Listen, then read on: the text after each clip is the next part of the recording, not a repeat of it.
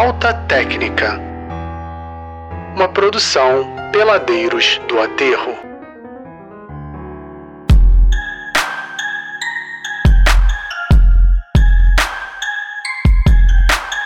Está começando agora o Falta Técnica, programa especializado em basquete semiprofissional amador e cinema e teatro, com discussões polêmicas, análises pouco fundamentadas, estatísticas adulteradas, opiniões tendenciosas e uma performática dose de ódio. Tudo isso com o timaço da falta de comunicação social. Ele, Gustavo Aldi na armação, direção, edição e maquiagem do programa. Olá, galera, tudo bem? Queria só dar um alô para vocês e agradecer aqui a nova contratação do Falta Técnica. Finalmente temos um profissional na área. E na zona morta da vida, o Marlon Brando dos comentários, o poeta das vitórias e filósofo das derrotas. Ele, cosplayer de Michael Jordan, Alexandre Alvarenga. Caralho, que sensacional! Porra, agora sim temos um profissional nesse programa. Estamos crescendo. Ajeitar minha cadeira aqui, pô. E senhoras e senhores, com vocês, ele, pouca bola e muita marra. No fundo, modo estrelato, um dos maiores personagens em quadra, reboteiro de filme, um dos peladeiros mais famosos do Brasil. And the Oscar goes to. Eu, Thiago Elmini Pulgas ou Franzé. E aí, pessoal, tudo bem? Como é que tá? Obrigado aí pela apresentação. Muito bem, cara. Obrigado. Acho que, o, o, Alexandre, a gente tinha que ter feito um roteiro genérico pra gente usar essa apresentação sempre. Deu pois mole. é, cara. Ah, mas aí, é? gente, é, sem, é daquele jeito que eu falo. Pelo cachê mínimo de seis bibs esfirra, eu vou poder estar tá aqui sempre trazendo esse, essa introdução, entendeu? Pô, seis bibs esfirras? 50 centavos uma, tá tranquilo, é. pô. Não, 50 centavos e uma diarreia. 3 reais, tá ótimo. É, a diarreia é boa que você já fica magro depois que acabar, entendeu? É uma oportunidade que não pode passar pro programa, um profissional não, bom, desse. A gente tira do caixinha do Falta Técnica, que a gente tem a caixinha aqui, o orçamento, né? A gente pode... Estamos crescendo, né, cara? Não, é. E vem cá. baixo. Alexandre, você tem frase do dia hoje? Tem frase do dia, claro. Todo dia tem a frase do dia. Frase muito bonita, uma frase que eu peguei é, na internet. Abre aspas. Pare de pensar como um derrotado. Pense como um boleto. Um boleto vence sempre. Fecha aspas. Uau. Então, Uau. o que que esse pensamento quer dizer? Que a gente tem que fazer boleto, tem que estar tá comprando coisa parcelado. Quanto mais boleto, mais vencedor você será. Então fica aí. Mais adulto dica. também, né? E cobrar dos outros, né? Sempre, sempre transferir a responsabilidade. É uma coisa que a gente aprende muito na pelada, né? O erro nunca tá com você, então sempre cobrando os outros você acaba vencendo. Acho que isso é, que fica. Terceirizar a derrota é a melhor coisa. É a melhor coisa. Excelente. Então é isso, vamos aqui. Caraca, tá cada vez melhor isso aqui.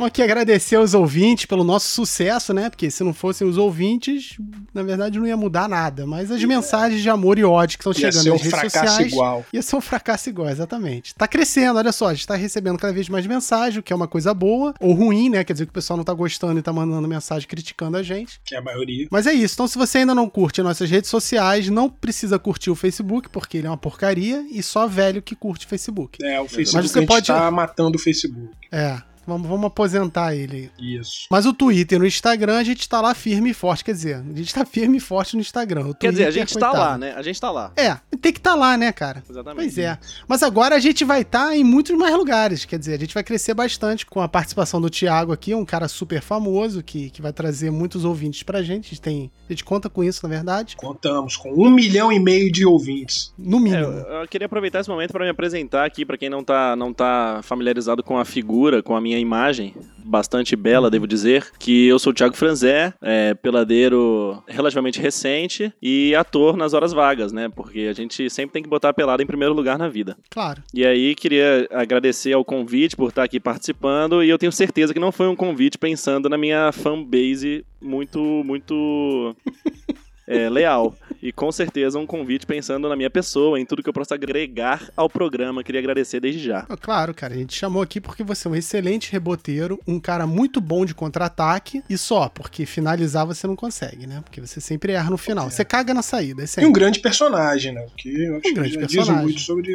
É, então, eu fiz faculdade de teatro e eu aprendi isso. O importante é a cena, entendeu? Exato. O importante é Exatamente. criar, é ambientalizar o esporte. Personagem marcante, todo mundo sabe quem é, não tem um que não conhece na pelada. Porque tem ali. Exatamente. Você sai bem na foto, porque aí depois da foto não importa o que aconteceu, ninguém vai ver, né? Com certeza. Eu acho interessante que o seu apelido ali da, do- de peladeiro é Mini Paul Gasol, ou seja, ainda estão te comparando com o jogador. Basicamente, você tá atuando ali, fazendo esse Tem jogador. tudo a ver com o tema de hoje, né? Pois é. Mas a gente já vai chegar nele. Antes de chegar no tema do dia, se você não segue a gente nas redes sociais, por favor, siga, que elas são de verdade. É só ir lá procurar Falta Técnica ou Técnica Falta. E eu- agora eu descobri que no Twitter, cara, tem um Falta Técnica muito antes da gente, né? Acho que é um, é um site argentino, alguma coisa assim. Então, se, se rolar algum processo, Alexandre, a culpa é tua. Ah, é? Na Argentina? É, acho que é argentino o negócio. Ah, algum programa lá na Argentina. Vai acabar o Mercosul aí, a gente não vai ter relação nenhuma. Nada que 10, 15 anos de sucesso não, não apaguem essa página da, da, da história. Verdade. E Alexandre, a gente tem promoção ainda? Você não desistiu disso? Não, não temos ainda, mas temos uma pré-promoção. O que, que isso quer dizer? O que, que seria uma pré-pro- uma pré-promoção? Entendi. Uma pré-promoção É uma ideia, é a tipo- gente já avi- avisando que vai ter uma promoção, mas ainda não tá rolando. Mas aí, se você já Ah, quiser quer se dizer- preparar, aí o nome disso é preparar, ah, é- então é uma Entendi. pré-promoção. Mas né? se você juntar 10 tampinhas, pode ser que no futuro você ganhe algo, entendeu? É, vai É, juntando. Exatamente, já junta, você nunca sabe. Vamos para as mensagens de verdade que a gente recebeu. Fábio Alves diz que perdeu até a vontade de jogar ouvindo o Dude no episódio sobre lesões e que vai virar paraquedista que é mais seguro. Não é assim também, né? É um covarde. Mas É eu acho que é covarde. isso, né, gente? Se o programa ele não desestimula a prática saudável do esporte, eu acho que ele não cumpre o seu papel, né? Só os fortes ficam. É isso aí. E o Fábio, você não é forte, já que amarelou por um programinha É, qualquer. né? e o programa Exatamente, totalmente educativo, mostrando ali como prevenir lesões. E que com 4, 5 espectadores, entendeu? Então, assim, Mas isso vai mudar, né? com certeza. Depois de Thiago, certeza. Mini Paul Gasol, É, o tudo. Fábio Eu, eu garanto pelo mano. menos mais um espectador, Olha aí. que é a minha mãe.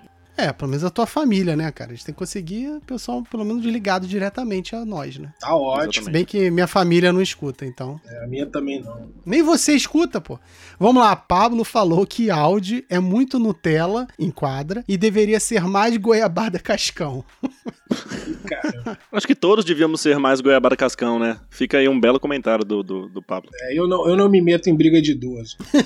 Pera aí, cara. Ele que falou lá, ele contou a história da Nutella, porque ele viveu a história da Nutella. Lá no pós-guerra. Isso, né? Que depois da guerra. Na guerra ele já comia Nutella, não era isso? Não, ainda tomou um tapa na cara do seu Marco lá tomando, olha só. Não é bem assim, né? Mas tudo bem, vamos deixar Não, passar. seu É, eu, também, eu também não vou discordar do Pablo, porque ele pode marcar falta de ataque aí. é- E Cláudio de Moscou. Caraca. Cláudio de Moscou disse que o programa é preventivo. Bonito. É, o programa com o Dude foi bem preventivo mesmo. Tipo, não jogue pra não se machucar. Crossfiteiro sensual, sempre ligado, sarado e suado, fala que ainda tá faltando ódio. Caraca, ele quer o quê? Que a gente fique se xingando no programa? É, o, o, o crossfiteiro sensual vai tomar no seu cu. E aí o ódio, o ódio, o ódio aparece assim. Não queria, não queria ódio, pô. Toma ódio. Esse cara não, ele tá amargurado com a vida, cara. Depois aí de alguns episódios ele ficou amargurado e. Acho que ele se sentiu realmente ofendido e, e tá querendo ódio nos outros, sei É, lá. eu desejo felicidade pra ele. Danilo diz que aceita a rivalidade com o Dude e avisa que vai fazer chover em quadra. Olha aí, da rivalidade do programa isso, passado, cara. Lembra que o Dude falou que tava Ah, é faltando um verdade. rival e ele. A gente criou um. A gente criou o Danilo e o Danilo parece que aceitou e vai mandar bala pra cima do Dude, vai fazer chover cesta de É, três. mas se puder não fazer chover, a gente agradece, porque lembramos que a pelada não, não, não rola com chuva, né? Bem É lembrado. verdade. E nenhum time da NBA seguiu a gente, mas a gente teve um seguidor a menos.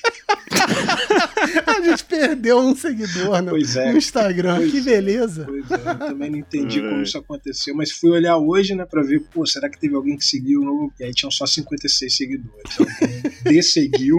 Olha só, as pessoas podiam compartilhar. Pô, segue aqui, ó. Vocês que vocês que estão ouvindo, que provavelmente são poucos. Mas, pô, fala pro, pro a galera que vocês conhecem, compartilha aí, cara. Vamos fazer a gente crescer pra ganhar dinheiro com isso. Custa nada. Com egoísta. certeza. Ficar milionário todo mundo, esse é nosso sonho. Não vamos esconder isso de ninguém. Tem mais alguma mensagem aí, cara? Tem aqui também a mensagem do André23 Feijão. É, e ele diz aqui, ó, abre aspas, tem uns que mãe é pouco, né? Provavelmente ele ainda tá escutando o episódio das Mães da Defesa, né? Ou seja, ainda tem um longo caminho para chegar no atual. Então vamos andar mais rápido, feijão. Então ele diz aqui, né? Tem uns que mãe é pouco, é uma avó de tão bicho preguiça cruzando com tartaruga. Fecha aspas. Caraca. Eu achei um comentário muito ofensivo com as avós. A ideia de uma mãe na defesa é que. É, um, um comentário muito infeliz. É, e o que a gente quis dizer é que mãe é a mãe é aquela que abraça, que, que cuida. E... E vamos combinar que tartarugas são animais muito conhecidos pela defesa, entendeu? Que carregam um casco a vida toda. Então achei muito infeliz o comentário do feijão, infelizmente. Bem lembrado. Mas o importante é que esse comentário veio carregado de depois de um pouco de ódio, né? Ah, Foi todo carregado de ódio. Acho que isso é sempre importante, né?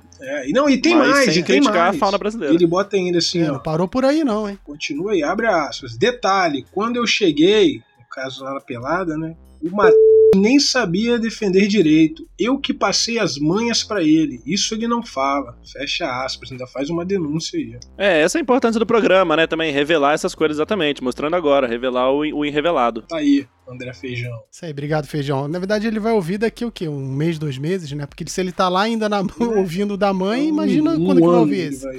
Ele vai ouvir e já vai ter acabado a pandemia. Que bom. Feijão, vai pra rua, vai, vai jogar. Pra rua. Eu já sentimos sua falta, velho. Vai sem máscara, vai lá, vai lá. então agora vamos para o giro de notícias. Giro de notícias. Ah, lê você aí o giro de notícias, cara. Não quero ler, não. Não, o giro de notícias é. Na verdade, não são nem notícias, são fofocas e, quem sabe, algo que acontecerá no futuro. Né? A primeira delas é a possibilidade do San Antonio fora dos playoffs desde 1945, né? depois da Segunda Guerra Mundial. O San Antonio sempre ali apareceu nos playoffs e, pela primeira vez, pode ficar de fora. Então, o Popovich é um monstro quebrando a sua sequência aí desde o final da Segunda Guerra. E tá fazendo força pra perder, né? O Santo Antônio, impressionante. Segunda notícia aí é o Carmelo Anthony, com chances de playoff desde 1845, né? Desde o Império, é, que a gente não via o Carmelo Anthony jogando playoff, né? Está nos livros de história lá, se você for olhar a Guerra do Paraguai. A chance é razoável e quem sabe aí ele volta aí para delírio do nosso querido Júnior Reiter, que é fanzaço do Varejão. Quer comentar alguma coisa aí? Eu concordo. Falou do Varejão, eu já fico em silêncio, entendeu? Porque você acabou de invocar o, o mito supremo do basquetebol. Olha aí, chupa Junior Hater.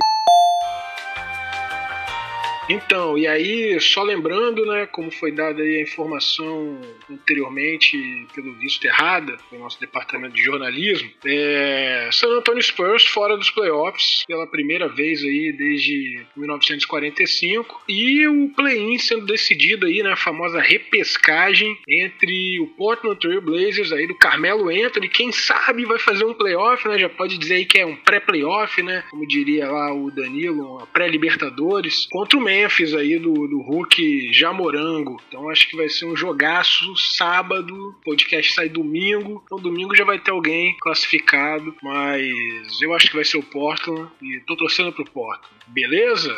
E só lembrando que o jogo de sábado, se o Portland se o Memphis ganhar, vai ter um jogo domingo, onde ele vai ter que ganhar de novo. O Memphis precisa de duas vitórias e o Portland apenas de uma para avançar para a oitava vaga dos playoffs. Formação é aqui, é comigo. Abraço do além. E a terceira notícia é a zoeira e confusão nas redes sociais, né? O que a gente gosta de ver, o circo pegando fogo entre Damian Lillard, Paul George e Patrick Beverly ali, uma coisa que o Lillard, não sei se o Thiago acompanhou, o áudio tenho certeza que não, mas Olha só, eu tô aqui representando os ouvintes que não acompanham o basquete, que a gente sabe que nós temos. Então, cara, olha só. não, eu compreendo. eu, eu tô. Respeito, respeito, é por isso que eu disse a palavra Não. certeza. como eu tava falando, que que um ba- aconteceu? Um, bafafá, porque o Lila perdeu ali os dois últimos lances livres do jogo, e aí perdeu o jogo e quase comprometeu toda a temporada do time. E aí o Beverly ficou zoando ele lá do banco, falando: cadê o fechador do jogo, né? Que ele é conhecido como Clutch Time. E aí o Paul George entrou no meio das redes sociais, enfim, um bafafá que um criticando o outro, mas você não ganha nada, você é paneleiro e você e bababá. E demonstrando que os jogadores também entram nessas tretas, né? Que muitas vezes estão presentes ali nos nossos grupos de, de WhatsApp. Então achei bem legal aí essa confusão. É, sou totalmente a favor desse tipo de relação, porque isso cria o bafafá, a fofoca, o ódio, a discórdia. Isso é muito positivo pro esporte. E o Lillard saiu, o Lillard saiu muito em cima, acho, da discussão, porque ele acabou ainda falando assim pro Paul George e pro Beverly, ele falou, já mandei eles pra casa antes, rememorando o momento lendário da temporada passada, que o Lillard meteu aquela bola na cara do Paul George eliminou Foi mesmo. o... Enfim, eliminou... O Paul George não tava no Clippers ainda, né? No Mas OKC, importa- tava no OKC. Exatamente, tava no Thunder. E depois disso, o Lillard ainda meteu 61 pontos pra cima do, do, do Mavericks e pra, encaminhou pra, talvez a classificação do, do Portland. Então o Lillard saiu bem demais nessa e a gente viu o ódio dele escancarado, o que é lindo, né? Não, bonito de ver mesmo. Foi legal. E é isso. É isso? Isso. Então, peraí. That's all, folks. Denúncia. Temos denúncia? Tem denúncia, tem denúncia. Toca aí a sirene. Denúncia! The house is down!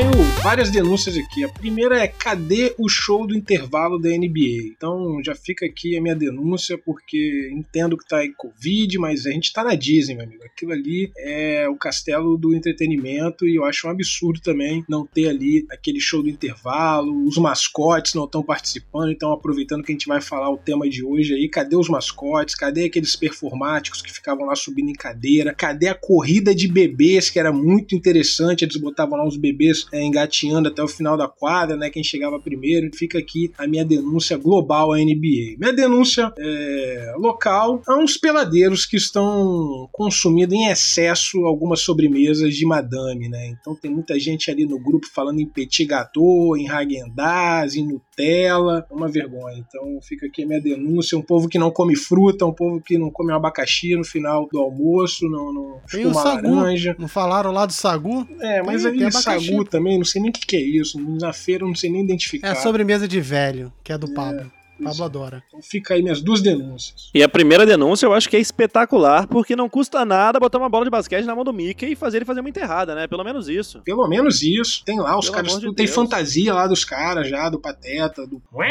É isso. Vamos ao tema do dia. E o Oscar vai para as melhores, piores atuações em quadra. Basquetebol é uma arte pra vocês? Eu costumo dizer que é o esporte mais artístico que existe. São corpos estéticos a cada momento, assim, num crossover que uma perna que, que dobra e, e o corpo se transforma. É uma dança, praticamente. Você vê principalmente lances. O meu jogador favorito é o Kyrie Irving, né? O cara é um dançarino em quadra, é impressionante. Eu, eu afirmo com total certeza que se você tirar a bola da mão dos caras e pedir pra eles continuarem jogando ali, bota um espectador pra assistir, é teatro, é dança, é arte. Tá contratado. Acho que todo mundo sabe. É que, não, não, não vou entrar né, nesse lado, não, senão a gente vai sair nunca. Definição de arte. Nossa! Mas o tema é esse, pô. Se você quiser saber mais sobre a definição de arte, eu recomendo um podcast chamado Histórias para Helena. Tiveram dois episódios só sobre arte, que você pode ir lá escutar. Olha só que beleza. O ufanismo selvagem entre programas, uma coisa linda. Jabá também é arte, Jabá é arte. Não, mas o Histórias para Helena é parceiro aqui do, do Falta Técnica. É um dos maiores acionistas do programa. Mas vamos lá, atuações em quadra. Jogo, ataque, defesa, falta, falta de ataque, finta, o estilo do jogo. Que que, Alexandre, o que, que você quer dizer com isso? Não quero dizer não, isso aí foi passado pela equipe lá de criação do programa, que quis desenvolver, aproveitando aí o nosso ilustríssimo convidado, Tiago Hermine Polgazol Franzé, dos maiores atores da- do cinema brasileiro, da TV brasileira hoje, com certeza um, um indicado e um ganhador de um Oscar, eu tenho certeza disso. Então tá aqui hoje para trazer esse aspecto da atuação em quadra, né? Porque a gente vê ali que também, como ele falou, muito bem colocado, né? O basquete também é uma arte, o basquete também é plástico, dança, são atuações, a gente fala muito a palavra atuação, né? O jogador teve uma atuação, então tem a atuação do jogo, como eu coloquei aí, mas também tem outros aspectos, como a atuação no ataque ataque, na defesa, em relação à falta, as faltas de ataque que às vezes são muito teatrais, né? A gente vê o cara se jogando ali, uma velocidade que nem foi a intensidade do impacto. Você tem que fazer fintas, né? E finta não deixa de ser uma atuação, você fingir que vai para um lugar para deslocar o seu adversário. E por último, coloquei aí o estilo também, que é uma coisa que é, o basquete ele tá sempre relacionado a essa cultura mais alternativa, mais pop também pode dizer, que tem um estilo de se vestir, de falar, de andar, que eu acho que isso também passa por uma certa atuação que a gente pode estar trazendo, né, para o nosso debate. Enfim, falar de todos esses aspectos onde o teatro e o cinema podem contribuir ou se relacionam com o nosso esporte sagrado. É, o, o eu costumo dizer assim,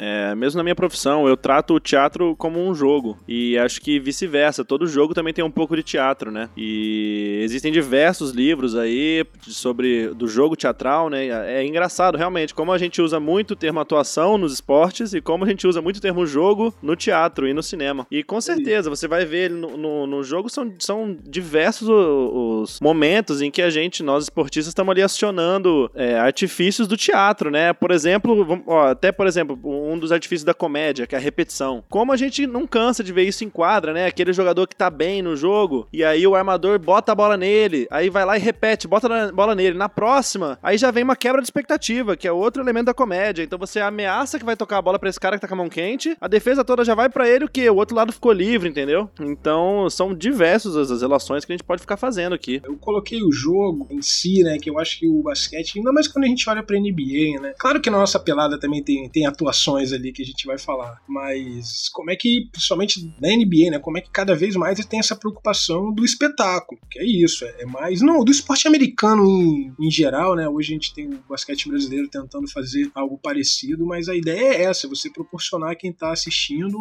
mais do que um jogo de basquete, uma experiência, e não só a questão ali do, do show do intervalo, mas um espetáculo em quadra, né? A gente vê aí alguns jogos na televisão, aquele do, do Clippers ano passado contra o, o Philadelphia com aquela bola do Kawhi que é coisa de cinema, assim, umas imagens. É do que, Toronto, né? É, do Toronto, Toronto, isso. Umas imagens que vão estar tá eternizadas. Com razão, Alexandre, porque o, o esporte, não só o basquete, mas esporte é cultura, né? E arte necessariamente também é cultura. Então, com certeza, eles andam de mão dada nessa questão do estilo, do envolvimento, muitas vezes o envolvimento social também, que tá rolando agora nos Estados Unidos, né? Com o movimento lá do Black Lives Matter. Ah, sim. Que também é um movimento que repercute na área, da, na área do teatro, do cinema, cinema, né, no, no, geral. Por mais que as produções estejam paradas, né, tá todo mundo se mobilizando muito nas redes sociais é, em prol dessas questões. Então, com certeza, nessa questão do, do estilo que você disse, também tem uma influência muito forte, uma relação dos dois. É, acaba que influencia muito, né, os próprios jogadores. É, e é isso, é o estilo, né, a maneira de vestir, de falar, é, de andar, mas também essa questão que você levantou, né,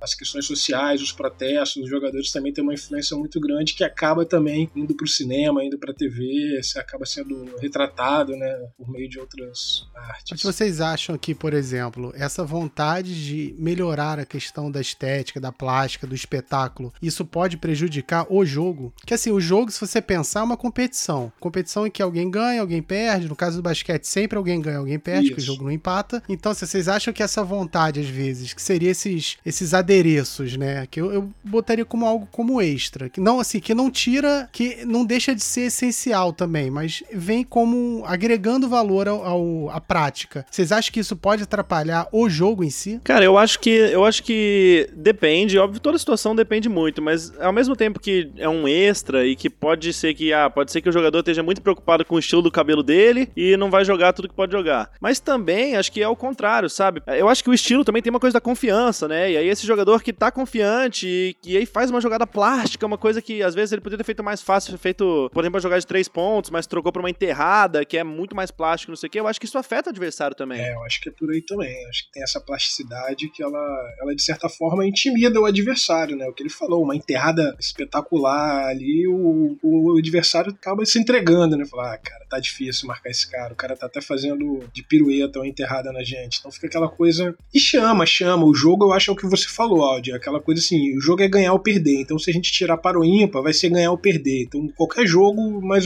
não qualquer jogo, não todos. A maioria aí você vai ganhar ou perder. Então, mas como você ganha ou perde? Eu acho que essa é a questão, né? E o basquete te proporciona ali um, um espetáculo plástico mesmo, com jogadas. Eu tava vendo, por exemplo, um jogo que eu gosto é o rugby, mas eu tava reparando isso, como é que o rugby não tem plasticidade nenhuma, assim, é um bando de cara se amontoando ali, se batendo no montinho. Aí você pega pro futebol americano, que, por exemplo, tem o passe para frente, né, que já muda totalmente a dinâmica do jogo, você já tem jogadas mais plásticas, que é aquela jogada do cara correndo, pulando para pegar a bola toda alongada, esticado e aterrissando às vezes ali é, numa acrobacia. Então acho que isso chama muita atenção, né? Isso de certa forma é uma atuação, é como o Thiago falou, né? Essas questões todas eu acho que elas ficam minimizadas um pouco com a falta de torcida, né? Que é uma pena a gente não tá podendo ter as torcidas em quadra, mas obviamente são os protocolos de segurança que devem ser seguidos. Mas, pô, por exemplo, nesse último jogo que eu assisti, foi do Portland com o Mavs, que o Lillard meteu uma bola de três que ela bateu no aro, subiu, ela subiu uns 5 metros. Que bola, eu vi. E ela caiu um chuá. Aqui, se tivesse torcida no estádio naquele momento, o estádio vinha abaixo. E eu tenho certeza que as pernas do, de todos os jogadores do, do, do, Dallas iam tremer, entendeu? Então, eu acho que a plasticidade, ela tá muito, muito envolvida. É, positivamente, tanto quanto negativamente. Assim, acho que é tudo um balanço, sabe? É, agora também tem um monte de jogador maluco, que quer fazer uma jogada plástica e faz aquela jogada trágica. Isso aí também tem demais. Que é legal também, e até isso, e até isso eles vendem como produto, né? Tem aquele check tem a full que o, mostra lá os que justamente os erros, é, é e, e, acaba sendo engraçado e legal de ver, vira comédia. Trazendo aqui uma outra observação, pelo menos um outro lado, que é também essa questão da plástica ou da estética, da mecânica do jogo, não só pelo lado artístico, mas também pelo lado de eficiência. O arremesso, ele tem uma mecânica que se você seguir, a probabilidade de você acertar a, a bola é muito maior. Só que aí uhum. tem aquela. Todo o movimento da bandeja, aquela coisa, primeiro uma perna, depois a outra, subida e tal. Tem, tem toda uma plástica ali que é quase como uma regrinha, né? Tipo, um básico que se você seguir, a chance de você se dar bem é maior. O passe, quando você passa de peito, passa de lado, isso aqui, o gancho, é, tudo tem sua mecânica que ajuda a você ter uma maior eficiência. Sim. Só que tem aquela galera, não sei se vocês conhecem alguém, mas tem aquela galera que tem a plástica horrorosa, aquele arremesso horrível, mas a bola cai. Tem. Só que o que acontece? O que, que eu reparo? Um cara que arremessa feio, por mais que ele mate bola, você não marca. Não sei se acontece com vocês, mas pelo menos comigo. O cara é, é feio arremessando, tá matando bola, mas eu não vou marcar porque eu falei, não, esse cara não vai matar essa bola. Arremessando desse jeito, feio. Um exemplo excelente disso que você tá falando é daquele filme de beisebol, Moneyball. Não sei se vocês já viram com o Brad Pitt. Chegou Via. a concorrer a Oscar, é o filme de 2009. Uhum. E ele fala muito disso, né? Sobre como as estatísticas entraram no beisebol e, e, afetaram muito o esporte. E aí, um dos jogadores que esse time lá do, do Moneyball contratou era um arremessador que o arremesso dele era feio. Ele é, tinha números excelentes, mas o arremesso dele era muito feio. E aí, por isso, ele tava num time da Série B lá do, do, do, do beisebol. Uhum. E ele foi contratado por esse time, ele era um closer, né? Que é o cara que entra no final do jogo e arrebentou na temporada. Então, é, realmente tem muito disso, né? A plasticidade, ela interfere bastante também na cabeça do defensor, né? Que você vê um arremesso feio, você acha que não vai cair, né? Várias vezes no aterro já aconteceram isso. Tipo, o cara arremessa muito feio. Não, não. Não, vai errar, com certeza. Vou pro rebote, a bola cai. E isso seguidas vezes. O cara tá arremessando. Aí, quando você realmente decide, não, vou marcar, acabou o jogo, é. né? Eu, por exemplo, fica aqui uma, um cutu que eu acho o arremesso do, do Borá um tanto quanto feio. A bola vai muito baixa, ela vai quase em linha reta em relação a à cesta. Não consegue. E, e, mas a bola Ele dá uma barrigada para tirar força da 3, né? Meio que dá um, uma lombrigada, assim. Exatamente. Eu, eu não queria aqui dar essa destilada de ódio, porque não é, porque geralmente eu tô no time dele, assim, e acho bastante legal que tenha sempre o chutador na equipe, mas é um arremesso que eu acho a plasticidade que fica devendo, assim. Não merecia estar na televisão. A gente falou aqui de atuações, né? A gente atua, a gente cria personagens. Então, a gente pode separar alguns personagens que tem em quadro, tipo o jogador, o intimidador, o herói, o sonso, o mentiroso. Mentiroso tem bastante, né?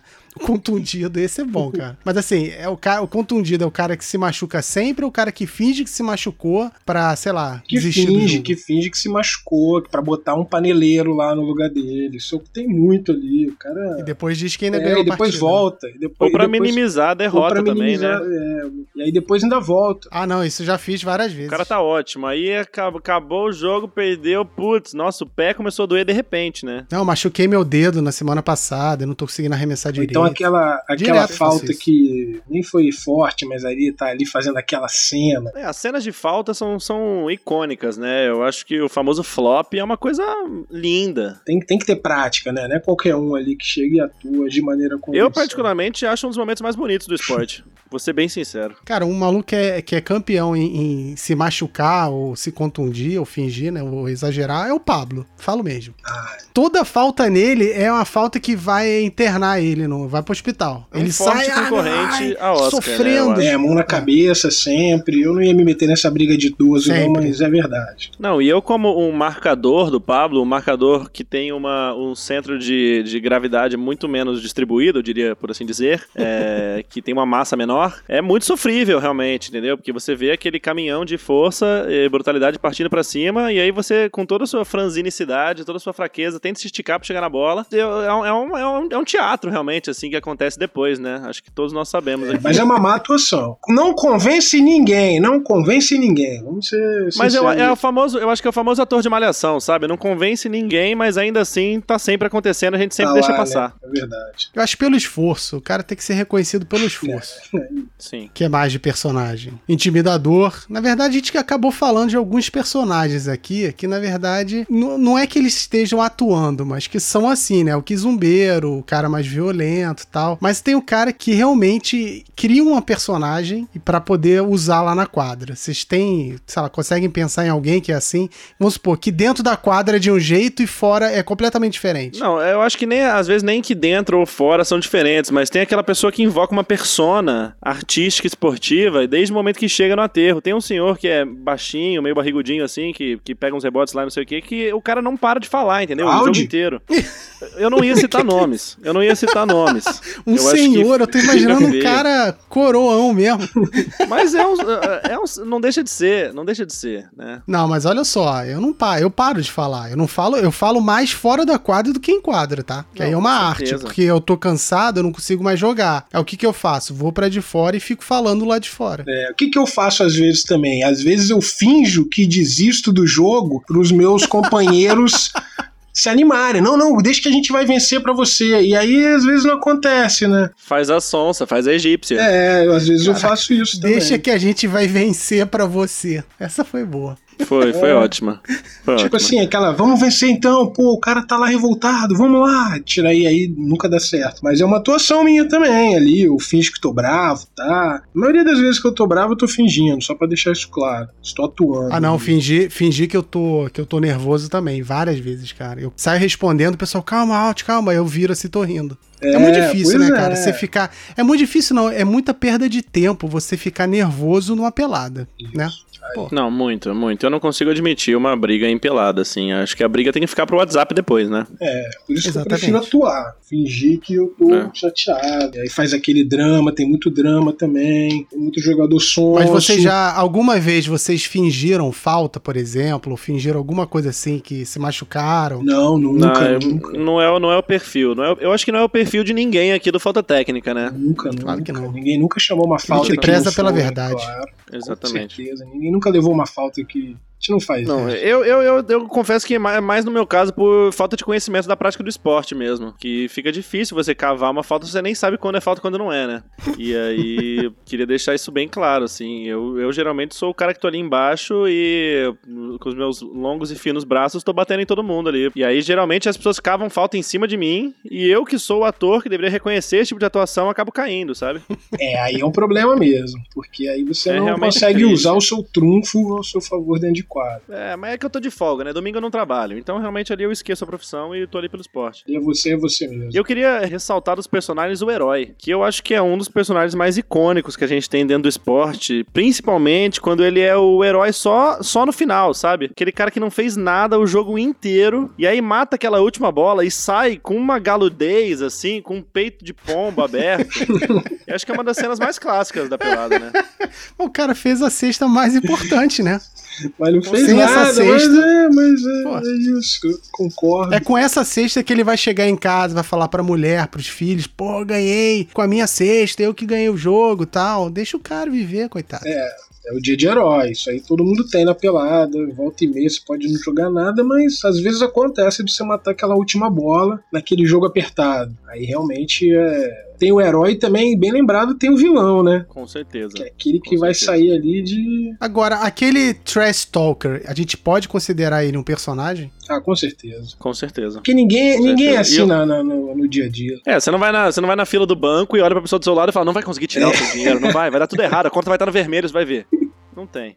Tu vai errar a senha, tu vai errar a senha. Quero ver tu acertar essa senha. Ah, sem Pô, não, vergonha. não tem. É. Eu acho que isso é mais da cultura do, do, do basquete também, né? Eu acho que trash talk tem em vários esportes, mas no basquete é bem forte, né? Essa cultura. É que no basquete o erro, ele tá muito claro, né? Nos outros esportes o erro ele é meio subjetivo, né? Pô, será que eu, no futebol, será que eu corri errado no lançamento, essas coisas? Agora no basquete é muito claro, né? Se arremessou, errou, errou. Então é fácil também pro cara que tá do lado falar, ah, você não vale de nada, né, meu parceiro? Você errou um arremesso muito fácil. E, mas é. e isso faz parte, faz parte e é uma coisa linda. Eu acho que tem que acontecer e muito. A gente escuta as histórias do Larry Bird, né, que falava na cara do marcador, você não presta pra mim, arremessava e matava a bola. Acho que favorece e volta pra aquela questão do estilo, né? Favorece muito o esporte, eu acho. É, eu também sou a favor desse tipo de, de discussão também que não pode passar do limite de uma ofensa, ainda mais uma pelada, né? Não pode Vocês ser. fazem isso? Ah, eu faço. Volta e meia. Eu faço bastante também. Toma aí, marca confesso. aí. E às vezes toma também, às vezes fazem comigo, mas eu acho que é isso. Tem que ser nesse limite do esporte, da, da competição. Se começar a ofender, chamar a irmã de não sei o que lá, que nem o cara lá da Copa do Mundo, aquele menino, esqueci o nome dele.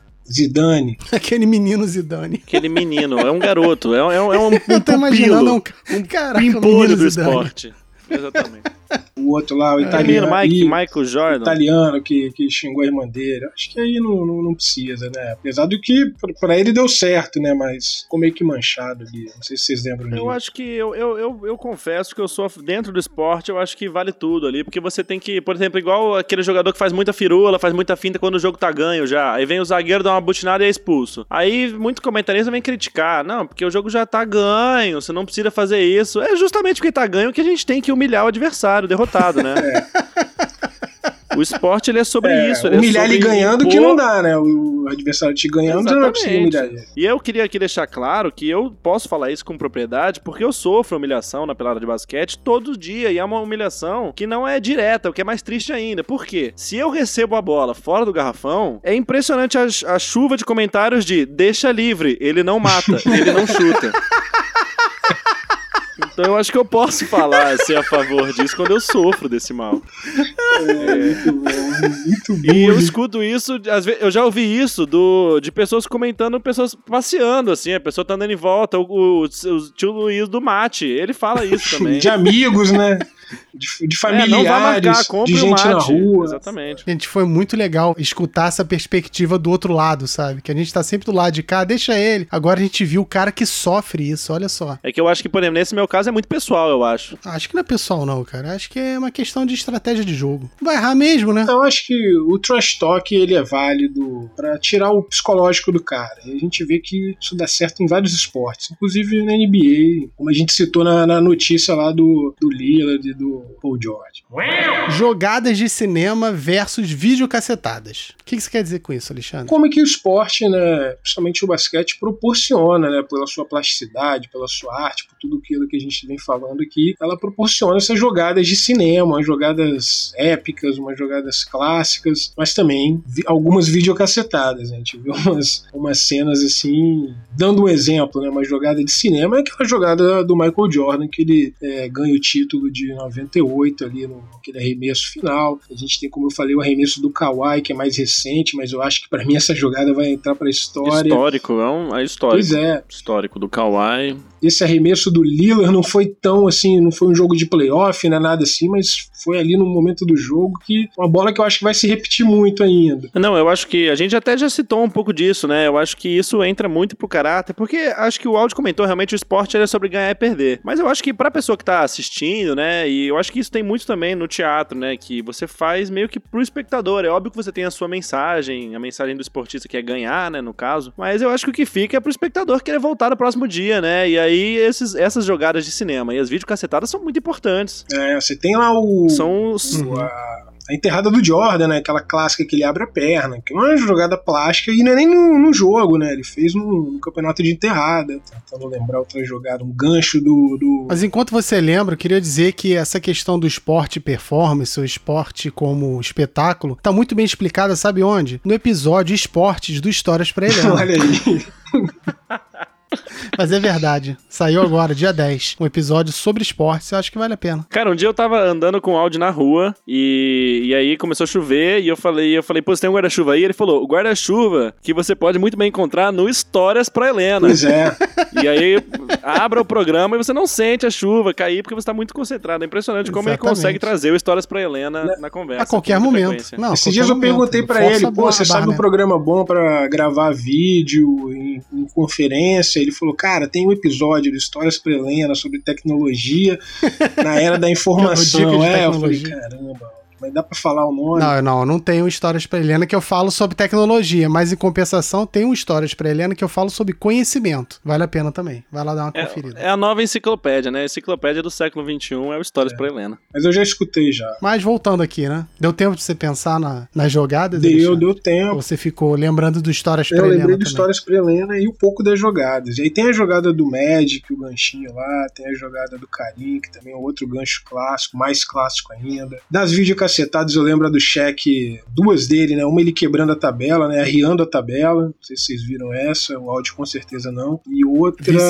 É, E uma que ele se joga também na torcida, vocês já viram? Já. Essa é muito. Todo E mundo uma, que, sai, é, né? uma que ele cai mesmo e a outra que ele finge. Enfim, Finge é, mundo sai. cenas assim, são históricas. Eu queria ressaltar aqui um dos meus esportistas favoritos do basquetebol americano, que é o JaVale McGee, que é uma videocassetada humana, né? Sim. E como é, como é bom, como é bonito de ver uma pessoa absolutamente sem coordenação motora que consegue uma carreira esportiva. E campeão já, E né? campe- exatamente, exatamente. E, e digo mais, eu teria no meu time. Também. Eu teria no meu time. Eu também. Muito melhor que, que uns pseudo-reboteiros lá do. Não da- teve um caso agora, na, depois da volta da NBA, de um cara que tentou enterrar e não conseguiu? Foi ridículo. Foi o Luca Doncic, se eu não me engano. Não, teve uma do Zubat, que foi boa, que foi uma. que ele tava sozinho numa, numa, numa ponte aérea também. O cara tem o quê? 2 metros e 15. Ele tá a 15 centímetros da cesta e conseguiu Acho errar também. Teve a do Doncic, Mas acho- furado ali no final do jogo, já morrendo, cansado. Tomou um toco do aro. Mas tem que dar um eu desconto, tentando pular, né? sacou? Não saiu nada. Foi assim, pum, a bola travou. Na frente do aro, sabe? Acontece. Viu, Alexandre? Eu assisti, cara, NBA. Esses jogadores têm que ter um desconto, eu acho, né? Porque, pô, ficaram muito tempo parados, né? E aí voltam com essa sequência de jogos meio insana. Então acho que a gente pode. Não, não. Aqui no Falta Técnica a gente não passa pano, não. Então, que que. Então, tá tudo, é tudo errado, tá tudo errado realmente. É isso aí. A mudança de opinião ela é muito importante, eu acho, nesse tipo de programa. É. Isso. Ela corrobora a A democracia. gente não tem pressão nenhuma. Isso. Porque são jogadores profissionais que ganham milhões e que, independente do tempo, tem que estar ali proporcionando um esporte bem praticado, né? Exatamente, ainda estão na Disney. E ainda estão na Disney, exatamente. Teatro e basquete. A, a representação do basquete no cinema, por exemplo. O que, que vocês acham? É porque assim, tem vários filmes em que, não sei se vocês reparam, quando o filme não é sobre basquete ou tem. É, tá dentro do universo do- desse esporte, as pessoas não sabem jogar. Tipo assim, é um filme sobre outra coisa, aí tem uma cena que o moleque lá joga basquete. O maluco não sabe fazer a bandeja. Fica uma coisa cortada, editada, e mesmo assim você vê claramente que aquele ator não sabe jogar basquete. O que me lembra uma ocasião aqui que o nosso Thiago, nosso convidado, está aqui, vai. vai, Eu queria que ele contasse pra gente sobre uma, uma, um teste que você fez, você contou, que era de um jogador de basquete, não é? Conta Não, era essa de história aí, handball. cara. De handball. jogador de handball. Cara, é um, foi um filme que chama Benzinho, que é um filme nacional aí, que teve até, até recentemente meio que renasceram ele aí, porque passou acho que na sessão da tarde, no, no- numa temperatura máxima, sei lá, passou na Globo aí o filme. Uhum. E aí todo mundo voltou a falar sobre ele. É um filme que me traz uma profunda depressão, porque...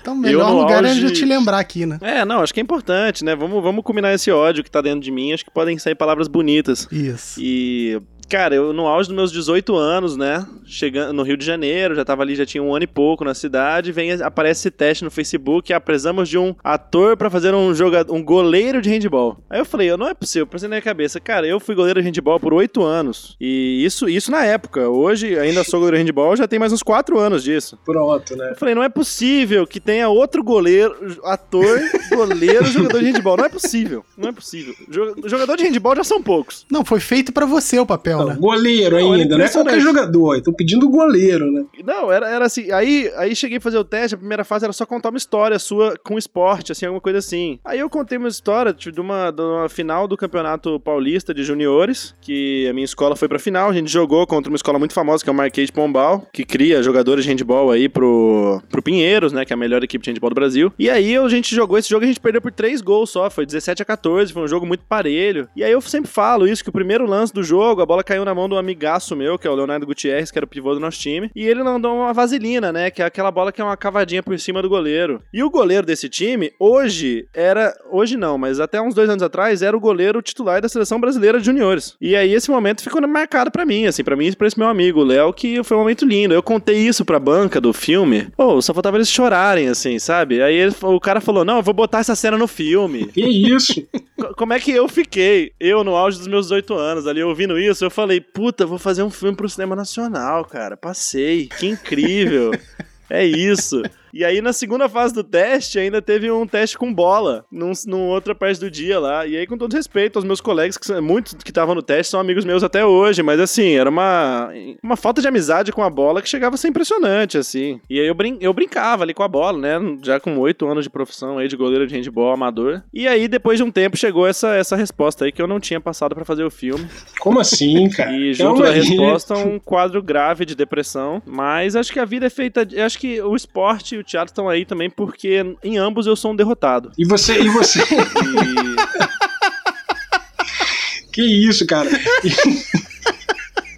Mas as vitórias elas vêm. Quando elas vêm, elas vêm com muito Não, mais cara, sabor, se- sabe? Seja boleto, seja Hoje boleto. a gente tá aí. Seja boleto, exatamente. E você acha que não? Eu cobro deles, assim. Foi uma total erro da, da banca. por ter- Mas vem por cá, ter quem, quem pegou o passar. papel mereceu? Quem pegou o papel, você conhece? Como assim? Cara, eu não conheço o garoto, eu não vou aqui falar mal. É um menino que realmente eu nunca tinha visto ele aqui no, no cenário do, do teatro carioca. Acho que ele não Do tá teatro muito ou do handball, com- né? Nem do handball, né? É, não, no teatro. O teatro do handball, que é um mercado que. pelo teatro amor de Deus, né? Vamos combinar.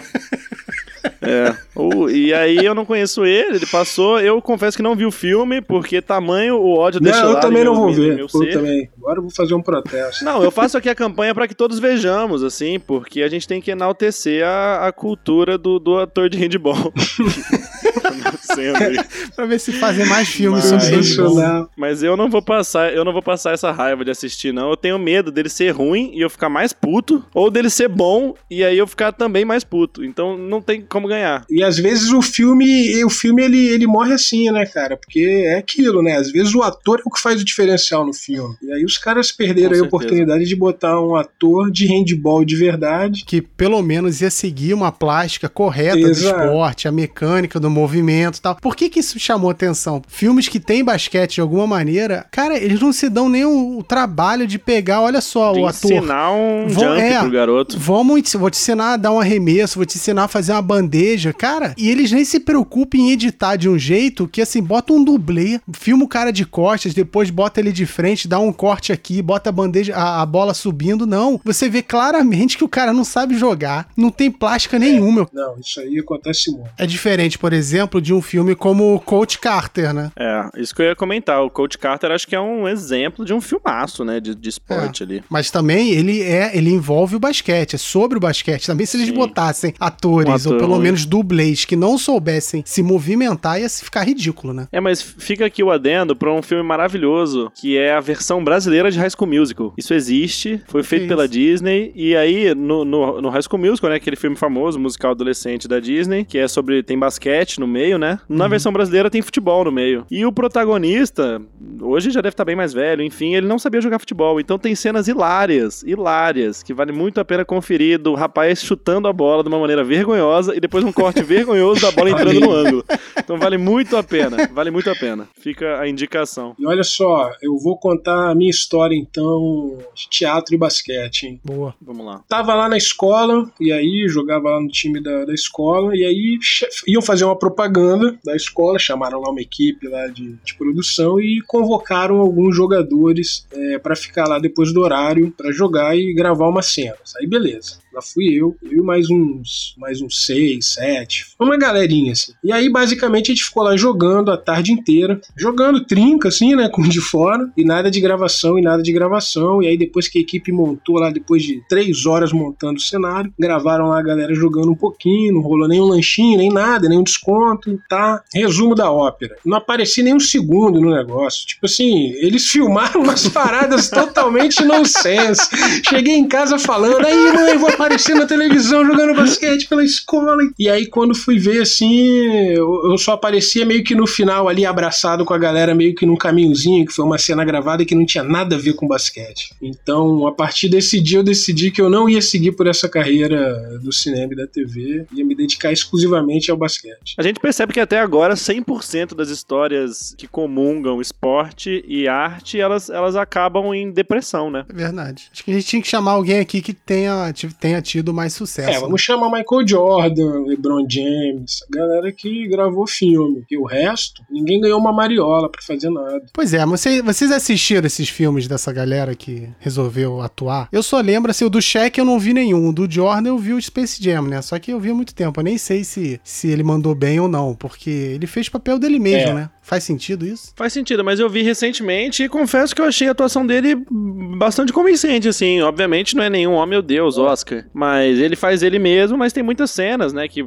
é que na verdade a gente chama isso meio que de atuação meio naturalista, assim. Que você, mesmo que tenha um personagem, ele não foge muito de você, sabe? Uhum. Então, mesmo ele fazendo ele próprio, tem cenas ali que não acontecem na vida dele, que ele tem que atuar. E a atuação dele foi bem razoável, eu achei bem bacana, assim, as inflexões das falas e tal. Gostei, gostei bastante. Assisti o Space Jam bem recentemente, é um filme que eu gosto muito. E o Shaq, eu sou fã, cara. Eu acho que ele. Eu adoro ele como, como comentarista, né? Que ele faz aquele programa. Sim. Eu acho que ele lida muito bem com as câmeras, assim. E um filme que ele faz é o Gente Grande 2. Ah, isso eu não vi. O, Shaq faz uns filmes muito ruins, Uhum. né, cara? Eu, vi Shazam. Ele tem aquele, eu acho que Blue Não, Chips, ele- é, né? esse obviamente. mais antigo com o Penny Hardaway, que é legal. Mas depois, quando ele meio que ficou estrela, né? Entrou pra NBA, virou Hollywood, ele fez filmes muito ruins. Mas é o que o Thiago falou, ele é um cara muito engraçado, assim. Ele ali na câmera, no ao vivo, ele tem uma presença muito boa, assim, de, de entretenimento. Mas os filmes dele, eu não sei se recente aí eu não vi do Adam Sandler. Mas eu não sei se você viu o Shazam, tinha um também que ele era tipo um super-herói de, de ferro velho. Mas o Shazam da Marvel ele faz? Não, é Shazam, não, Kazan, Kazan. É outro, é, não é Shazam. Ah, tá. Kazan. E tem um que ele é o homem, Nossa, homem de ferro, o homem de não sei o que lá. Homem de Aço, né? Mas Homem de Aço é, uma, é um personagem da DC, né? Eu não sei se o filme tem a ver ou é só coincidência Ele de trabalha nome. no ferro velho, ele junta lá umas paradas de cá, Não, que então usa o martelo. usa o martelo, usa. Pois é, eu, eu não sei se eles re- resolveram criar, eh, fazer o filme desse personagem da DC. Aí eu já não sei. Ou se é, tipo, ah, eles copiaram mesmo na cara dura e fizeram uma outra coisa só pra usar o cheque, né? Mas ele é o protagonista do filme? Ele tem um Tem, papel ele é um grande? Não sabia super-herói, ele é um tinha feito- super-herói. Nossa, eu vou, vou fazer questão de procurar, olhar. Mas assim, aqui fica uma- mais uma destilada de ódio de minha parte. Boa. Que em qualquer plataforma que seja, eu sou absolutamente contra a colocação de. Não absolutamente contra, mas quando você coloca um não ator, você tá tirando a vaga de um ator, né? Que já é uma classe muito diminuída pela sociedade e com pouquíssimas oportunidades de trabalho. Mas eu acho que tem, tem esse lado que você tira né, o espaço, mas por outro também eu acho que você está trazendo esses jogadores consagrados para fazer filmes, você traz aí um público que, que, que o jogador, por certeza. exemplo, o Michael Com Jordan certeza. fez o Space Jam, ninguém ia ver, é, ninguém ia assistir o Space Jam se fosse, sei lá. É, mas eu acho que o Space Jam, Alexandre, acho que ele nem entra muito nessa questão, porque ele é um filme so- sobre isso, né? É sobre o Michael, é, é, eu acho, é sobre essa relação deles. Eu acho que eu nem colocaria nesse, nesse lugar. Mas eu, eu acho legal esse tipo de participação quando é uma participação pequena. Quando é só um. Só tipo assim, ah, a pessoa tá assistindo o filme e de repente, ah, meu Deus, não acredito, era o cheque ali. É, isso é legal sabe? também, ainda mais quando é o Shaq, que é um personagem engraçado. tem um lugar legal, assim, pra, pra fazer esse tipo de trabalho quando tem muito a ver com o filme. Agora, quando não tem, aí me parece mais que é um- um- uma, uma forçação de barra dos dois lados, sabe? O, o, o esportista fingindo que é ator e a produção fingindo que tá botando ele não só pela, pelo público que vai vir ver, só pelo nome do Entendi. cara, sabe? E aí, enfim, façam filmes bons e não assim, né? Queria pegar esse gancho aí de teatro, basquete, passar um pouco também para do cinema e da TV, dos filmes, né? Tem todo o engajamento do- dos, dos jogadores nas redes sociais. A gente falou um pouco também dos intervalos. E aí eu queria perguntar pro Thiago o que, que ele acha daquele jogo das celebridades do All-Star Game, que os caras colocam ali uns. Eu acho que também podiam botar uma galera mais famosa, né? Mas não sei, às vezes também eu não conheço nada, não sei se você já viu, o que, que você acha da iniciativa. Cara, eu acho muito bacana, porque eu acho que é justamente o oposto, né? De botar um, um ator, um jogador de. um jogador de basquete num filme, o oposto é botar um, um ator pra jogar, né? Só que aí você cria um pretexto super aceitável pra isso, né? Que é o dia de ver essa galera Sim, famosa numa, jogando. numa diversão, numa brincadeira. Eu acho muito bacana. Eu acho que até podia ter o nível ser um pouco pior. Eu acho que eles prezam, às vezes, por botar uns caras um pouco menos famosos, mas que jogam um pouco melhor, assim, sabe? Eu acho que ia ser legal ver um cara muito famoso, muito ruim é, eu jogando. também acho, tinha que ter, eu acho que às vezes muitas pseudo-celebridades ali, mas se tivesse ali uma galera mais famosa, e às vezes eles botam uns ex-jogadores também, que estão ali já. O próprio Oscar jogou, né? Mas deve ser pra dar uma melhorada no nível, né? Pra ter um jogo. Isso. Porque também, se fizer isso que o Thiago falou, de só botar uns caras ruins, não, sai nada. Fica é, esteticamente feio. Aí não atrai, né? O que eu acho também é que esses subcelebridades, a gente, como somos brasileiros, né, não estamos lá, acho que eles são mais engajados do que a gente pensa, sabe? Uhum. No movimento do basquete, devem ser mais famosos dentro do meio pra fortalecer o jogo e o Assim, espetáculo. não, e nos Estados Unidos eles são bem conhecidos. Eu tô falando sobre celebridades assim, jogando Uhum. um pouco de ódio no, no ar, mas é porque a gente acaba não conhecendo ali todo mundo, uma coisa mais. comédia mais interna. Mas tem um ou outro ali famosinho, mas seria legal. Eu acho que seria legal também ter um jogo de mascotes. Isso ia ser muito interessante. Os mascotes são meio malucos. então- É, eu, eu adoro quando eles, quando eles não ligam pra, pras regras, assim, nesse tipo de jogo. Teve um cara que ele ficou famoso porque ele imitava os jogadores no Instagram. E aí chamaram ele pra jogar. E aí numa sexta ele imita o Harden. E aí ele dá 355 passos sem quicar a Sim, bola. eu sei quem é esse Pra cara. fazer a cesta. E eles validam a cesta. Não, eu acho é muito legal, assim. Quer trazer um É- pouco isso, né? Do teatro ali, da arte, da comédia pro, pro jogo. É, eu- Porque às vezes é isso, o jogo também é muito intimidador, é aquela coisa do trash talk, da agressividade. Você vê muito, né? Falar isso. Tem que ser agressivo, tem que fazer cara de mal. E aí você quebra um pouco esse drama, esse terror com um pouco de comédia. Como eu falei, tem a corrida dos bebês lá, que sensacional, a parada mais boba do mundo, mas eu me divirto vendo aquilo no intervalo. Os caras botam uns bebês pra É correr. muito legal. Fala, Tem um vídeo ótimo que os bebês se Sim, abraçam. Você já é, o bebê corre Esse pro é lado muito errado, o bom, bebê cara, volta, é e a galera bom. torcendo. Ah, enfim, americano também é bom, né? Bota até bebê É um pra barato, competir. realmente. A gente falou muito aqui das cenas, das atuações de pessoas no filme, de. de Não falamos de NBA, jogadas eu queria ensaiadas que você pulou, mas que também fica aí a ligação com o Pulamos. teatro e com. Pois é, porque jogada, olha só, não dá tempo. Não, foi só uma provocação. Fica pra, fica pra depois. Quando vocês tiverem outra necessidade de, de, mais, de mais público e quando eu também tiver uma Isso. projeção um pouco maior, que acho que daqui a uns 3, Quando 4 tu ganhar meses já, sabe? Pô, beleza, a gente chama pra Aí falar. a Não, a gente gente faz. pode chamar o Thiago pra falar do aquele episódio que a gente quer fazer sobre filmes, né? Filmes sobre basquete ou que tem o basquete. Pronto, ó, olha aí. E agora eu nem lembro mais o que, que eu tava falando. Bom, vou começar de novo. Ah, Lidar com armadura é uma merda. Do Oscar, né? É. É do Oscar. A gente falou aqui muito de jogadores profissionais da NBA, de filmes e tal, de atuações, né, dessa galera, mas a gente falou pouco das atuações da pelada, né? A gente vai fazer agora aqui um Oscar da pelada.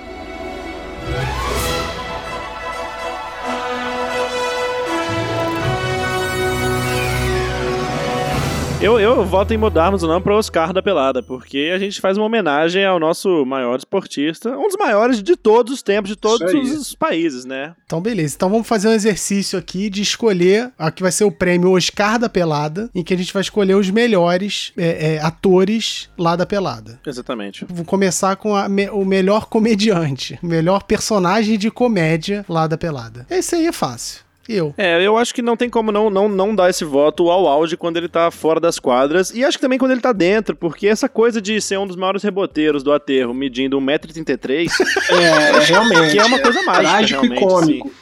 é, é irrisório, é Trágico. risível. Cara, eu tenho que compensar a minha falta de altura, meu excesso de peso e minha falta de talento na comédia. E essa risada, e essa risada gostosa que contagia também. Não é? A gente faz as coisas na hora pra poder rir de verdade, eu não finjo. Ou eu faço uma risada dessa, recorto e colo em todos os programas. É, mas ninguém vai saber. percebe. Ninguém. Ninguém vai saber disso. E eu queria também dar um destaque aqui pra, pra esse momento de comédia. Um dia que eu não me recordo exatamente, mas eu sei que a gente nos scouts lá fazendo, eu peguei um time que botaram quatro NPC do meu lado, né? e aí eu fui eleito o MVP com zero cestas.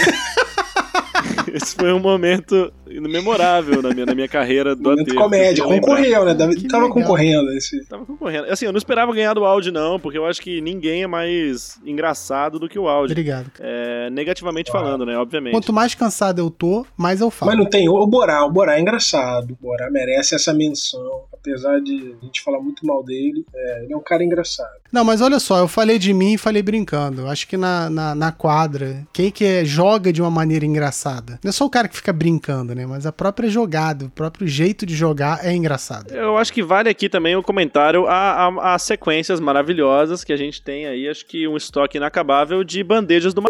Quando eu cheguei no aterro, já veio esse termo, ma... que é um verbo bonito, eu acho, que foi criado dentro do aterro. E acho que ele tá. que ele pode ser incluído aqui como uma menção honrosa. Eu acho que o Borá ganha, porque ele é um cara engraçado. Ele, na- ele é naturalmente engraçado, né? Ele não quer ser engraçado, mas ele é. Você olha pra ele e começa a rir. Exato. Ele dá, ele traz uma felicidade pra você, né? Você, caraca, cara, gente boa, vou rir. Eu não sei se isso vai pro ar ou se não vai pro ar, mas eu queria aqui então invocar o nosso querido crossfiteiro sensual, que tinha razão quando dizia que falta ódio neste programa. Mas eu confesso que quando, quando cria aquele comentário de que o, ele lembra um pouco o formato de um, de um Errorex, né? Que é o, aquele liquid paper, Que... é, eu confesso que eu, que eu rio. Confesso que eu rio, sim. Aquele Isso já da foi colocado em vários barriguinha. momentos na pelada. É. Vamos lá, melhor ficção. É eu que sugeri essa categoria, não lembro agora por quê. Ah, excelente. Muito bem, cara. Que bom. O importante é participar. Melhor pornô. Ficção, vamos dizer assim, é melhor o que, Ruth? Pô, vamos sugerir, melhor pornô. O- O Oscar da pelada pro pornô. Deus me livre. Eu lembrei aqui, mas é que a gente já colocou o Borá na, na, na- na de comédia.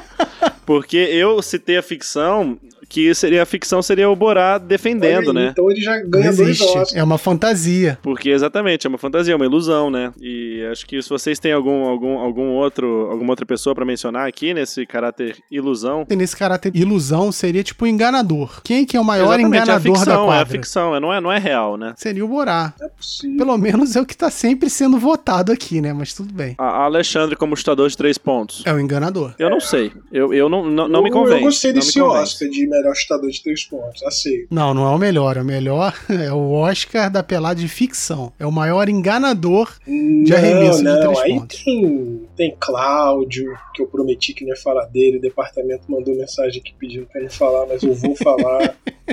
É, tem o Mineiro, que também concorre na categoria drama. Cara, eu, eu- é, mas eu acho que na ficção agora, eu acho que o Mineiro como chutador, ele entra com, com muita força, né? Porque é um grande pontuador, mas é também o líder Pois do é, airball, né? Que é uma, uma ilusão em quadra, é uma ficção ali. E na fa- famosa assistência de rebote pro Isso. áudio, né? Que Exatamente. aí o áudio contabiliza como rebote, que também é outra ficção. Isso não existe ali na vida real. Não, pode parar, pode Não, parar. aqui eu defendo, aqui eu defendo, aqui eu defendo o áudio. Como, como um colega pivô, eu sei- reconheço o talento que esse, que esse rapaz tem na, na, na- na adquirência de rebotes. Obrigado. Bom, e então o Oscar de ficção fica com quem? O Oscar da pelada? Cara, o Borá, né? Caraca, Borá, você tá com tudo diretamente da Alemanha, ator, né? mas até agora Levando- liderando a atuação do grupo.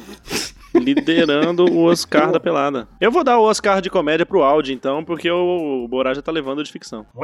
E a próxima categoria que temos é o drama, é o né? drama que o Alexandre já adiantou aí, falou do Não, Mineiro. esse tem vários concorrentes. Tem Mineiro, tem Dantas, tem Pablo com aquelas fake faltas dele, tem Júnior Hater, né, uma das maiores atuações ali em quadra, não, não pode passar batido. Mas como drama, Pô, faz um drama, uma choradeira, um não sei qual outro, outra categoria a gente pode encaixar ele. Pode ser comédia também. Também tem que, tem que, tem que ser mencionado. Mineiro também, que é aquele drama que, da, da derrota, né? Que vai sempre ali pra árvore da. Cara, eu fracasso. acho, eu voto no Mineiro. Eu acho lindo, lindo, lindo, porque no teatro a gente fala da verdade cênica, né? que a verdade cênica é aquilo que, assim, não importa o personagem que eu tô fazendo, eu tenho que acreditar nele com muita força. São muitos que acreditam muito. Eu acho que o Pablo tem uma verdade cênica pra pedir aquela falta de ataque que é linda. O Fábio também, que é um homem gigantesco, forte. e ele Bonito, bate pra bonito, cima, te- bonito cabelo ainda. que ainda liso. que é importante no esporte.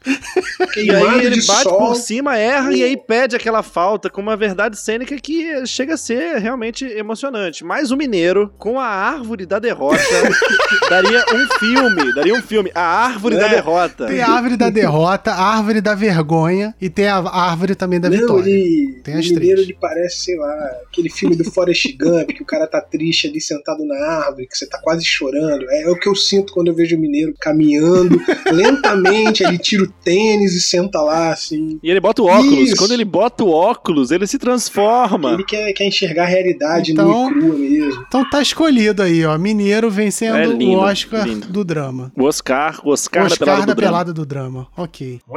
Uma categoria que não tem aqui, que é o de terror, né? Acho que a gente tem que falar. Uma É uma categoria boa de. categoria. O que O gênero definiria de essa terror. categoria? Essa eu acho que nós temos um forte candidato, que é o chute de três do Pablo. Olha aí. É assustador.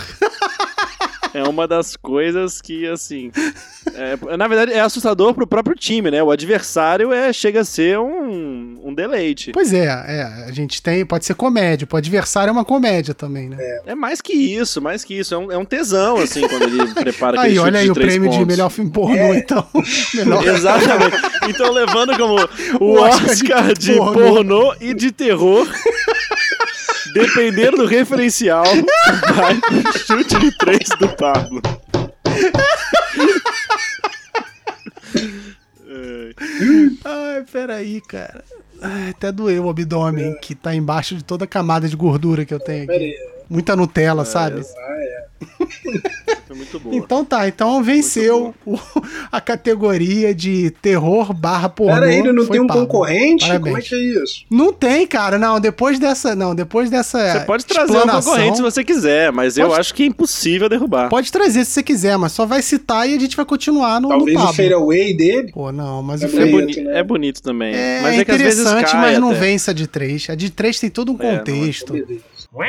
Nós temos o Oscar de jogador coadjuvante. Isso, quem? Cara, eu queria me colocar nesse- nessa, nessa colocação aqui, porque eu acho que é muito importante você estar ali nos scouts com roubada de bola, com e com, com bloqueio também, sem conseguir nenhum ponto muitas vezes. Ganhou. Pra mim, tá, é, já levou. Ganhou. Eu acho É, que o levou. ponto, o ponto ele é super valorizado no esporte. Tá aqui meu voto também. Já fica o seu primeiro Oscar aí da, da, da vida. Acho que você merece. Isso que você vai ressaltar do ponto. É, realmente, o pessoal fica se preocupando muito ali que tem que fazer ponto, mas a verdade é que o jogo é muito mais do que isso. Tem que procurar marcar bem, pegar os rebotes, achar o seu jogador livre, conhecer suas limitações. E às vezes você pode falar, ah, não chuto tão bem, mas tem um milhão de coisas que você pode fazer no jogo. Então, precisa ser o estrelinha, o que mata a última bola, o que faz mais pontos, mas contribui. É um jogador que contribui bastante. Então fica aqui o meu voto também. tá? Apesar de ter um monte ali que contribui muito pouco, inclusive, para estar concorrendo aí, como Danilo, É, o antagonista. Não, acho que não chega a ser antagonista, não. uns anti-heróis aí. Anti-heróis é bonito, hein? Anti-heróis é bonito. Mas enfim, eu queria muito ter me candidatado nessa, nessa, nessa categoria e ter levado esse Oscar pra casa, porque realmente sim chega a ser a primeira vitória da minha vida. Que bom que o Falta Técnica conseguiu proporcionar isso pra você. É, e, e se você quer saber mais sobre Vitória na vida, tem um Histórias pra Helena, que é sobre Vitória. Isso, isso. Histórias para Helena. Uma produção de Gustavo Aldi. Hoje não tem jabá. Depois desse jabá da, da, da, da Histórias pra Helena, a gente não vai fazer outro jabá, não. É isso aí. é Histórias pra Helena. Se tiver com sede, escuta o Histórias pra Helena. Se tiver com fome, quiser uma carajé, vai lá no Histórias pra Helena. É isso. Qual o jabá que você tem aí? Não, na verdade é um Histórias pra Helena que vai sair agora no dia Olha 20. aí.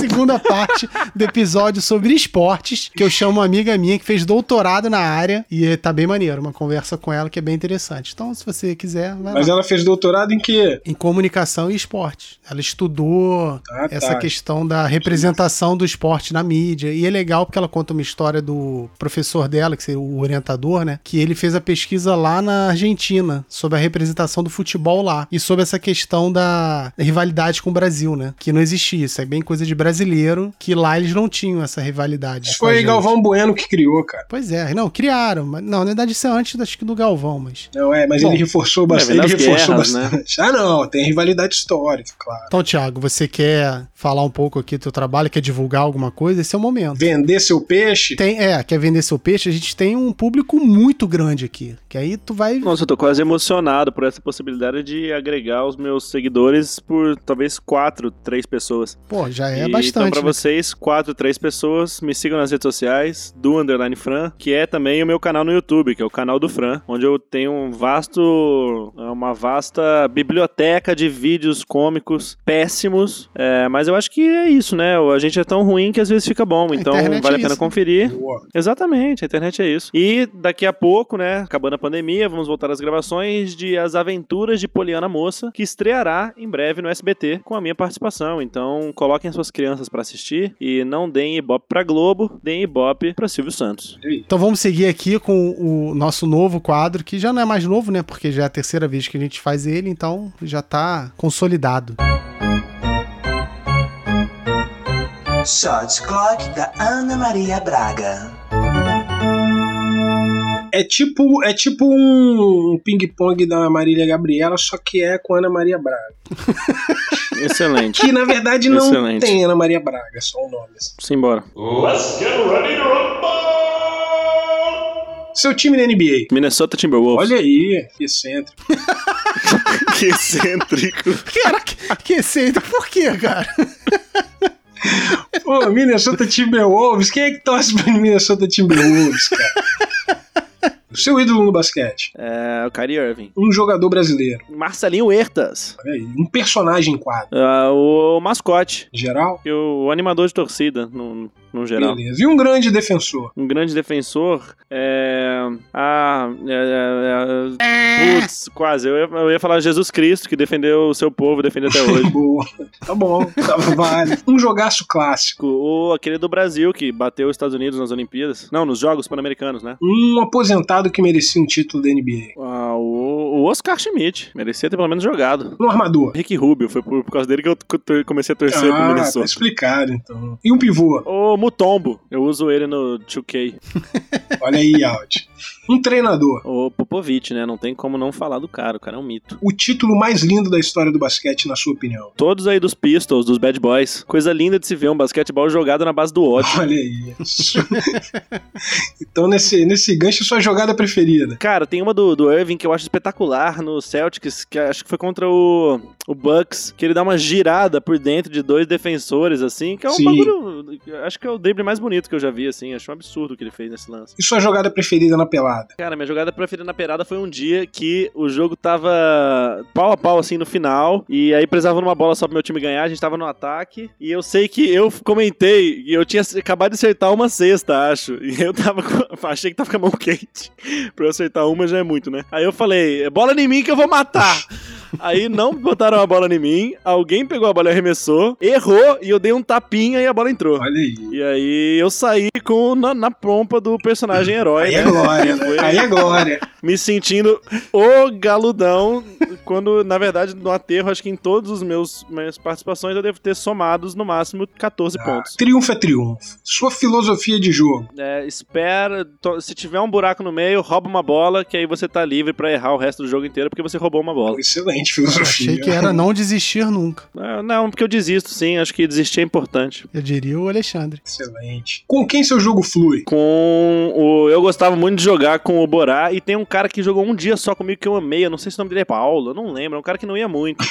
mas era um magro, assim. É um magro que, tava, que jogava de armador. Eu sei que eu joguei com ele um dia, achei o espetáculo, o espetáculo e a gente perdeu, obviamente, mas foi bacana. E com quem seu, e com quem seu jogo empaca? Ah, eu acho que é com qualquer pessoa que pense em mim como um pontuador, né? Acho que sempre que esperem que eu pontue, eu acabo ficando travado. Eu gosto quando eu jogo com aquelas pessoas que eu erro e a pessoa já sabia que eu ia errar.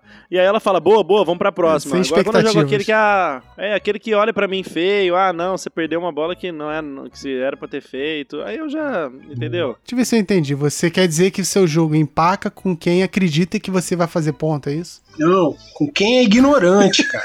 É isso que o jogo empaca. Quem é ignorante. Exatamente. Ele mandou o recado Quem não te direto. conhece, então. É, é, também, acho que Tá, também vem isso, assim. entendi. Mas é porque às vezes o estranho, ele não espera nada. Então às vezes o cara não me conhece, mas ele acaba cumprindo aí a função de não esperar absolutamente nada de mim. E seu rival na pelada, seu Isaiah Thomas. Cara, eu não sei se é um rival, mas eu jogo muito contra o Pablo. Muito, muito, muito. Eu acho que ele não gosta de mim, então ele nunca me põe no, na- na- na- no time Olha dele. E aí acho que a gente sempre se acaba se enfrentando, assim. E Então fica aqui um, um abraço aí pro, pro meu querido Pablo, que acho que por isso talvez eu tenha criticado o arremesso de três pontos dele, porque eu jamais teria a coragem de tentar um. Então, Não, parabéns, mas bela né? rivalidade, eu gostei. Isso aí. Olha, a gente vai descobrindo Muito rivalidades no programa, eu nunca suspeitaria. Ou criando, né? É, ou Ou criando. forçando a criação. forçando. Você joga em qual posição? De 1, 2, 3, 4, 5 ou de 0, que nem o Audi? Olha, assim, só não me coloca de 1, 2 e 3. Então, acho que se eu tiver de, de 4 e de 5, ó, eu, eu acho que eu prefiro, vou deixar aqui esse momento cômico, eu prefiro jogar de 4. Mas fica tranquilo, você também não foi o primeiro a responder isso. Eu fico solto ali, entendeu? Eu fico solto ali, e aí eu, sei- eu gosto de pegar esses rebotes que os pivôs estão brigando ali embaixo, a bola espirrou, eu venho, salto de longe assim, pego a bola, entendeu? Aí já tem a possibilidade de armar um contra-ataque ali. Agora então vamos acelerar faltando 10 segundos aí. Um outro esporte. Handball. Nike ou Adidas? Adidas. Mate ou cerveja? Mate. Kobe ou LeBron? LeBron. Lakers ou Celtics? Celtics. Pô, logo você, pô, Hollywood. Não, mas, mas é porque eu tenho muito apreço pelo Larry Bird, cara. Eu admiro muito a história tá dele justo, ali. tá então... justo. Hakim ou Shaq? Hakim. Disney ou Warner? Warner. Hortência ou Fernanda Montenegro? Ai, muito bom. Eu vou ficar com Hortência Montenegro. Julia Roberts ou Fernanda Torres? Fernanda Torres. Denzel Washington ou Lázaro Ramos? Lázaro Ramos, que eu já conheci, aliás, ele me deu aula, um cara espetacular. Fica aí um abraço pro Lázaro. Al Pacino ou Tony Ramos? Não, mas aí vai tá muito fácil isso, porque assim, o fanismo selvagem desse programa, ele tem que ser enaltecido sempre. O Tony Ramos, eu tirei uma foto com ele no musical que eu fiz, que é o Despertar da Primavera, que ele foi como convidado, e eu fui fazer uma graça, e eu fiz meio que uma careta, assim, atrás dele, assim, na foto. Nossa, me deu um, um problema com a produção, foi um, foi um rolê e tal. No final ele nem ligou, mas enfim, essa foto tá lá. Eu peço, eu sempre me desculpo, no, que eu não queria ter incomodado ninguém, mas eu achei que ia ser engraçado, porque era o Tony Ramos, eu fiquei muito... Cara, o Tony Ramos tá do meu lado, olha assim? aí, pô. Tony Ramos é ouvinte aqui do programa. Pô, Tony Ramos é espetacular. Fica um abraço aí pra você, Tony. Então e vamos- nessa foto vamos- ficar atrás dele, eu fiquei com. Depois eu fiquei a peça inteira tirando pelinhos da boca. Olha aí. Cara, que vacilo. Michael Jordan ou Michael Jackson? Michael. Ah, essa é muito. Jackson, Michael Jackson, Michael Jackson. Jackson? É porque aí. o Michael Jordan não se posicionou socialmente quando deveria e a gente não passa pano nesse programa pros esportistas que têm influência social e que não se posicionam. E o Michael Jackson? O Michael Jackson. o Michael Jackson. ele- Pedófilo, pô. mas Olha só, Michael Jackson é o rei do pop antes de mais nada. Todas as outras é, questões envolvendo ele não foram, não foram comprovadas na justiça, então pra ele eu passo esse pano sim. Tá bom. Olha aí, tá aí. Tá respondido, ó, chupa. Apesar de Judas, mas tudo bem. Ganhar um Oscar ou um título da NBA? Ganhar um Oscar, né? Obviamente. Porque título da NBA até o Thiago Splitter tem. Que isso. Um dos maiores pivôs que fizeram corta-luz na história da NBA. Joga muito. Ouvinte do programa também. E pra finalizar, perdendo de dois pontos, faltando cinco segundos, toca pro Borá de três ou manda pera de qualquer lugar? Parceiro, tá faltando dois, eu já, já cantei a bola. Bola em mim que a mão é quente. Pô, mas vai empata, pô. Mas o, o que importa é jogar, né? A gente tá na pelada lá pra se divertir. É muito melhor que o jogo continue do que que ele acabe. Shot Clock Violation. Ih, gostou? É, o bom do, do Alexandre é que ele tá personalizando aqui pra cada convidado. Eu né? achei excelente, eu Claro. achei excelente. Mas, Alexandre, ele foi aprovado ou foi reprovado agora? É. Estourou, né? Estourou. Estourou. Ele usou aquele macete de ficar repetindo a pergunta pra ganhar tempo. E desenvolveu algumas respostas, né? O que é bom, é legal, mas É. no final o relógio não perdoa. Tudo bem, o que- é isso. É mais um fracasso pra conta. Mas o, o programa ele é tendencioso, ele faz. Eles são 32 perguntas, então é lógico que você vai estourar. Uau. Uau. Uau. Fechamos mais um programa, então eu queria primeiro agradecer ao nosso convidado que deu um pouquinho de seu tempo, precioso tempo, né, de artista global, SBTal. SBtal, por favor. SBtista. SBtista, a gente fala. Obrigado, cara, por ter vindo aqui nos nossos estúdios. É, eu queria agradecer é, a, a- a todos que me convidaram, ao cachê Fui eu. gordo e farto que eu vou receber depois. E Aí, aí é com histórias com a Helena que você vai receber aqui. É, o Histórias pra Helena que vai pagar a sua É, participação. E se vocês quiserem saber um pouquinho mais sobre mim, tem histórias pra Helena sobre teatro, carioca e brasileiro. Que com certeza vai estar lá o meu nome. Hashtag falta técnica, hashtag falta luz, hashtag falta câmera, falta aí a galera também, alguém filmar mais e tirar foto, e hashtag falta ação, né? Falta muito ação, estão tentando voltar agora, né? Fica aí mais uma denúncia, mas mesmo voltando, falta muita ação em quadro. Então tá, um abraço e até a semana que vem. Abraço, ouvintes. Valeu!